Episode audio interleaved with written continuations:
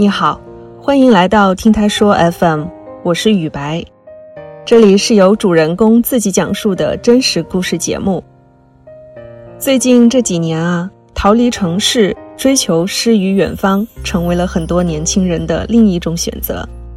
泰国作为一个热门的度假胜地，就吸引了一批国人前往。一时间，去泰国买房，去泰国养老，去泰国开民宿。各种故事版本层出不穷。那嫁到泰国又是一种什么体验呢？真实的泰国生活是什么样子的？本期故事的讲述者 Amy 就在一次泰国旅行中邂逅了一位本地男孩，成为了一名泰国媳妇儿。目前他已经在清迈生活了六年，并生下了一儿一女两个孩子。我们来听听 Amy 的故事。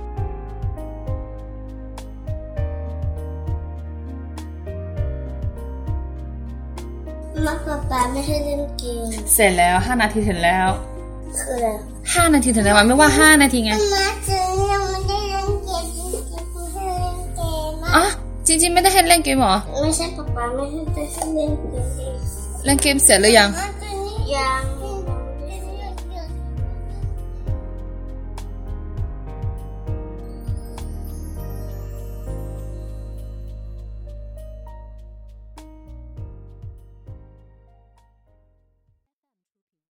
我是 Amy，今年三十二岁，来自浙江温州，嫁到泰国清迈。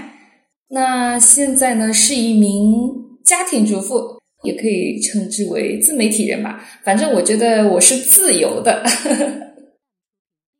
我是六年前来的清迈，因为决定要跟我的 Milk 先生生活在一起嘛，所以他就去中国把我接了回来。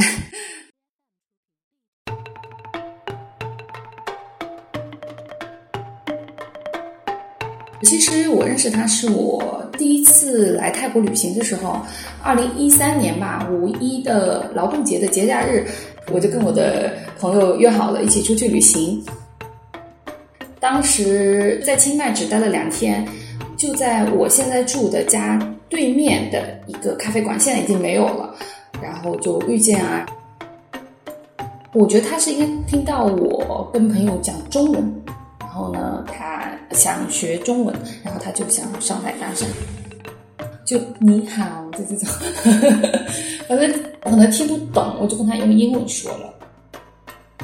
当时他看着不太像泰国人吧，因为大家普通印象里的泰国人是长得比较黑黑的、瘦瘦的那种，那他长得呢，气势比较白白净净的。因为我自己本身对白白净净的男生就比较有好感，然后长得也很帅。脸型嘛，就是像吴彦祖那种类型的脸型，就觉得还可以，懂吗？当时坐下来，他也买了咖啡，我也买了咖啡，就聊了一会儿。他就想要找一个朋友可以交换语言。那我当时觉得说，哎，我还可以跟他交流，交换语言，我可以学英文。他也很礼貌，当时就觉得，嗯，好吧，那就交换个联系方式嘛。说不准我回去以后我就不用来了呢，就是有这种想法。所以，呃，就交换了联系方式。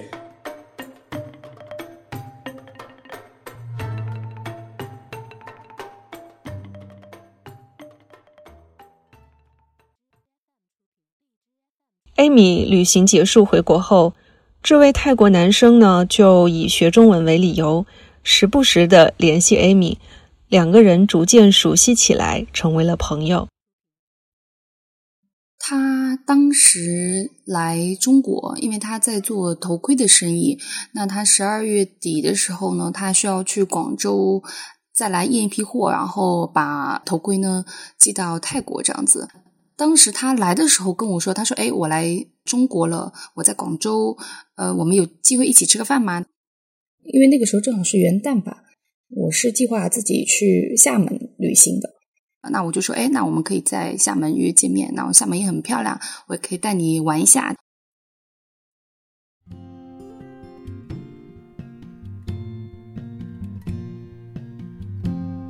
我们就在厦门见面。”一起吃饭，然后我就带他去旅行。中间有一天我可能比较累，然后人又有点不舒服，住的那个酒店呢，其实它是一个民宿，它只有空调、冷气，没有暖气。元旦的时候呢又特别冷，可能就那样子，后来就生病了。他还挺照顾的，虽然他中文不太好，但是他用他非常蹩脚的中文去药店还给我买了好几种药。我觉得这个男生蛮细心的，就有好感吧。后来他也向我表白了，在我们旅行结束的前一天晚上，民宿它楼下是有个餐厅、咖啡馆一样的地方，然后我们就坐在那里聊天。那他。就在咖啡馆回去房间的途中的时候，就停下来嘛，然后就看着我，反正感觉到有一点紧张，他就支支吾吾的说：“嗯，要干嘛？” 然后他就向我表白，用英文讲的，他说：“I like you, I wanted to be your boyfriend. Can you to be my girlfriend? Like.” 然后再加了一句中文，就是学了一句“我喜欢你”，也是这样。然后我说不好意思，我说不可以这样子。我说你非常好，非常谢谢你这两天照顾我，但是我知道我的家里人是肯定不会同意的，所以我不会当你的女朋友。我们可以做好朋友。可以感受到他眼神里的光芒落了下来。失落感这是可以感觉出来，但是他还觉得嗯可以理解，毕竟他是一个外国人。后来走的时候，因为我要去动车站，那他要去机场，那就礼貌性的拥抱了一下，然后就走了。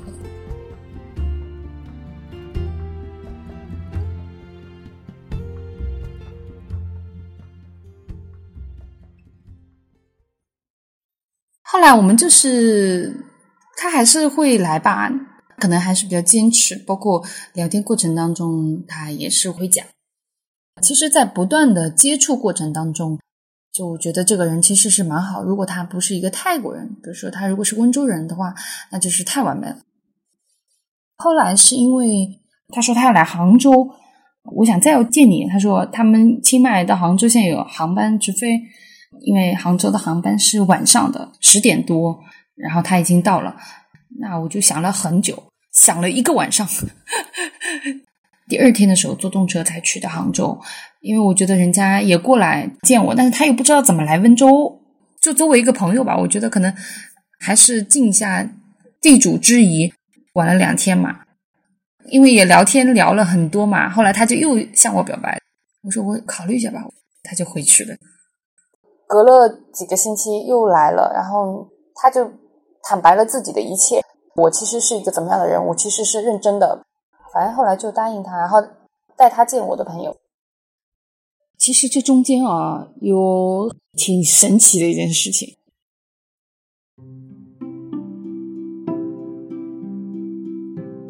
就是因为我妈妈去世比较早了嘛，大姨妈把我当女儿一样，她跟我上班的地方非常的近，所以后来我就住在她家。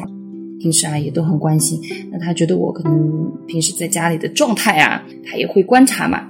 他觉得我是不是谈恋爱了？我阿姨她是非常迷信的，然后有一天他们就去算了，他说那个师傅说你们家这个女孩呀在跟一个外国人谈恋爱，然后他们就过来问我，对你最近有没有个外国男生在追你啊？我当时就很惊讶，就跟他们说了。我上次不是去泰国吗？我说有个泰国的男孩子在追我。他说：“你给我脑子搞清楚一点啊，别想着要嫁到这么远的地方去。”然后我说：“就谈恋爱嘛。”我说：“没关系啊。”我说：“我知道我不会嫁这么远的。”但是因为我阿姨她也不是父母嘛，她也不会说太重这样子，他们很放心，他觉得嗯，我表不太，我不会嫁到那么远。反正后来就谈恋爱呗。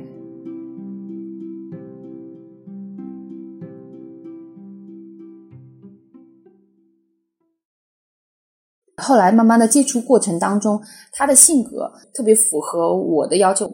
除了他是一个泰国人之外，其他都是我想要的那种男生的那个框框，我标出来的，他都是符合那个框的。他唯一不符合的就是他不是一个温州人。我们谈恋爱半年以后吧，然后我去到了泰国，因为他姐姐嫁给了一位泰国的娱乐节目的主持人，那我就去网上搜嘛，觉得是真实存在的。虽然当时还没有杀猪盘这种东西，但是你去认识一个陌生人，你内心一定要先确定，比如说你会不会被别人骗嘛？他们泰国的老家那也有个分店，那当时儿童节呢，他们就准备了很多的东西给当地的孩子去吃的也好啊，玩具也好，而且他们是每年都做这个事情，所以我觉得他们家人就是很善良吧。当时，呃，我婆婆、我公公、我小姑子还有老公，他们四个人生活在家里。他们家有很多的保姆，然后我觉得，哎，那应该他们家条件还可以，而且家里门面房也挺多的。那如果真的我要嫁过来，我的生活品质是不会下降的，因为我自己家条件也不差。其实最打动我的还不是说他们家有多少的房子，还有多少的保姆，因为我觉得这种东西都是外在的东西，我不是太 care。而且我也做家务，也什么也都会。我的家里人从小开始对我的教育也是是那种，你想要什么，我们家里人也都会尽量的去满足你，会让我缺钱。像我大学的时候，我跟我爸说，我说，哎，我爸，我口袋里可能只剩下一千五了，我有点没有安全感。我爸就直接给我打了一万块钱过来。但是我们家做生意也很辛苦，所以也不会那种。大手大脚随便花钱这样子的，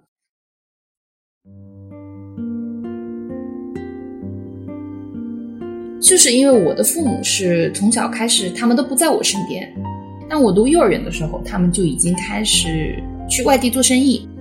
那因为我弟弟比我小嘛，他们就把弟弟是带在身边的。我小学的时候呢，就是我外婆把我带大，父母都可能一年见到一次或者是两次。那到了初中的时候呢，就是寄宿在老师家，条件好一点，就把我放暑假的时候就接出去，跟他们一起生活。所以我很渴望这种家庭。当时我记得，他带我去见他的九十岁高龄的外婆，他当时跟他外婆见面，他就是那种先见到外婆先打招呼，然后呢再去抱一下外婆，再亲一下外婆。我觉得天哪，我们家是不会有这样子的情况的。我会觉得这是我想要的家庭氛围，而且他平时跟他妈妈也是一样的，先打招呼，然后去拥抱一下他的妈妈，有时候会亲妈妈这样子，我会觉得家庭氛围很好，会有一种幸福感。可能是因为我自己童年缺失，从那一次旅行之后呢，我就觉得算是比较全面的了解到他的家庭还有他的家人，可能这也是后来我笃定是我觉得我可以嫁过去他们家的一个原因。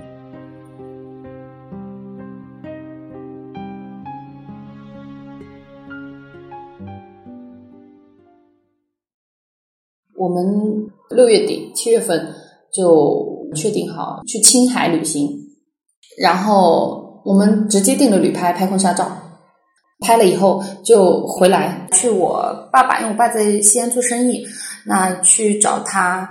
我说我要嫁给这个人，我说我要不要给你找个翻译？我说我怕你不能沟通，他说我自己去找翻译，然后他就找朋友，然后找了一个英文很好的一个翻译。我老公跟我老爸两个人在办公室谈判这样子。他说：“我我会保证，我一定会对你的女儿很好，表达自己的诚意，然后让我爸爸放心。我爸爸是觉得这个男生是挺好的，但是他觉得这个男孩子太聪明了，他怕我未来会吃亏。他说：我觉得这个男生比你要更聪明，就怕我不能把控我的老公。”然后，比如说，哎呀，他如果找一个新的女朋友啊，而且外面总是很多说，哎呀，泰国人可以娶好几个老婆呀，对吧？然后我爸也很怕，说，哎呀，你万一去那里了被人绑架，不是有那种文章吗？锁在家里啊，就那种就很怕这样子。谈判的结局就是翻译也被倒戈了，后来偏向我老公这边，他反正就是我不同意，反正就是僵持呗。谈判结束了以后，我就回温州了，因为我回来上班。我老公呢，就呃也就回清迈了。但是我内心是很笃定的，然后我的家里人都非常的不同意。那我就因为我住在我姨妈家，我觉得他可能讲的是气话，但是我觉得我已经做了决定了。那我说搬出去就搬出去吧，我就去住外面了。后来因为我那个时候在浙江传媒学习，我跟他们通知了一下。我说，呃，我退租了，单位里头我我也要辞职了，我就去学习。然后我上完课，他来学校接我，然后我们就打车去机场，然后坐晚上的航班。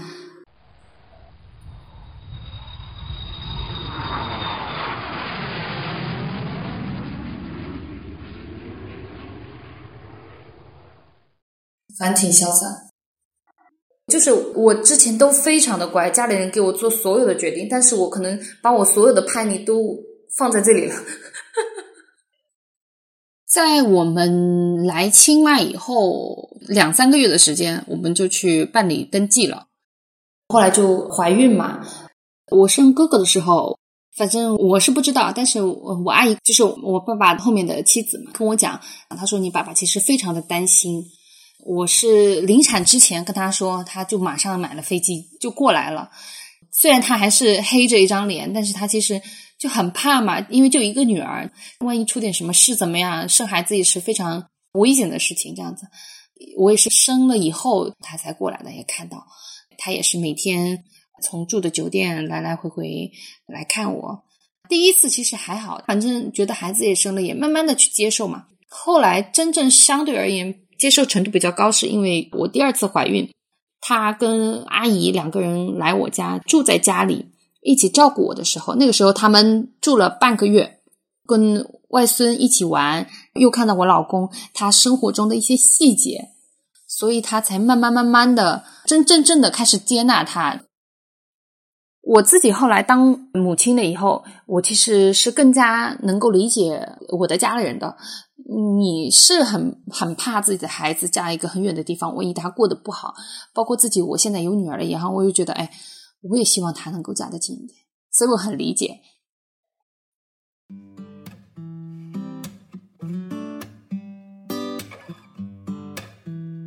这六年时间里呢？不断的在跟清迈这个地方磨合吧，跟这边的家人磨合，然后慢慢的找到自己的朋友、自己的生活。对目前来说呢，一切都还可以，只不过因为新冠疫情已经快一年半没有回家了，就是现在觉得有点想家人。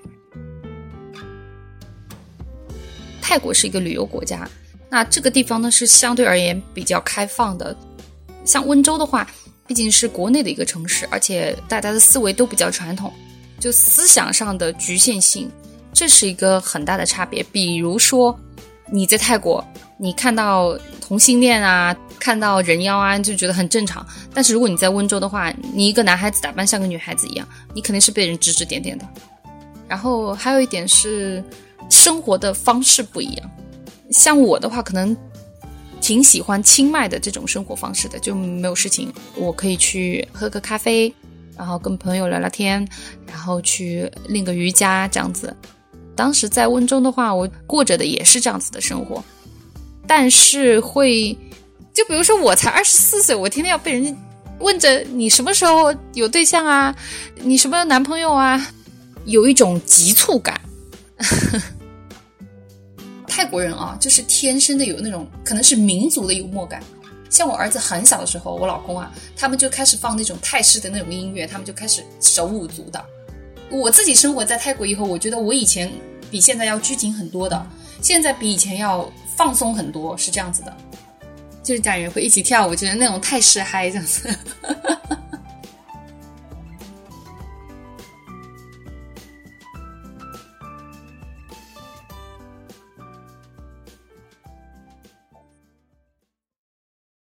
实结婚是一种理智下的冲动，理智是你要分析你们两个在一起，你们自己能不能一起去克服一些困难。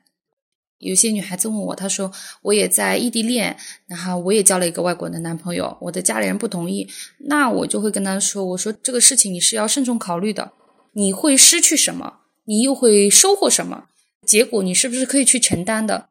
那我当时的话。要做的就是我要放弃我的工作，我要放弃我的铁饭碗。然后第二点，其实我的家里人非常的不同意。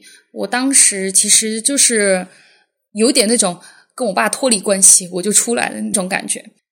那我当时想到了另外一个点是，我来了这里以后，我可以学习英文和泰语。在我的印象当中，我觉得稳定的工作是你能力的稳定，而不是铁饭碗的稳定。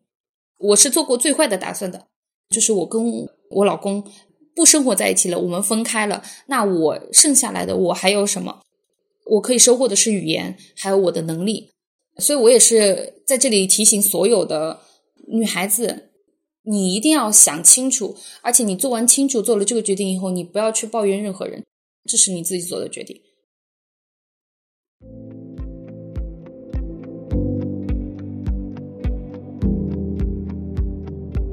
你现在正在收听的是真人故事节目《听他说 FM》，我是主播雨白。跟本故事有关的更多细节、图片和文字，我们都在微信公众号“听他说 FM” 同步推送，欢迎关注。如果你想分享你的故事，或是倾诉你的困惑，也可以跟我们联系。愿你的每个心声都有人倾听，每个故事都有回音。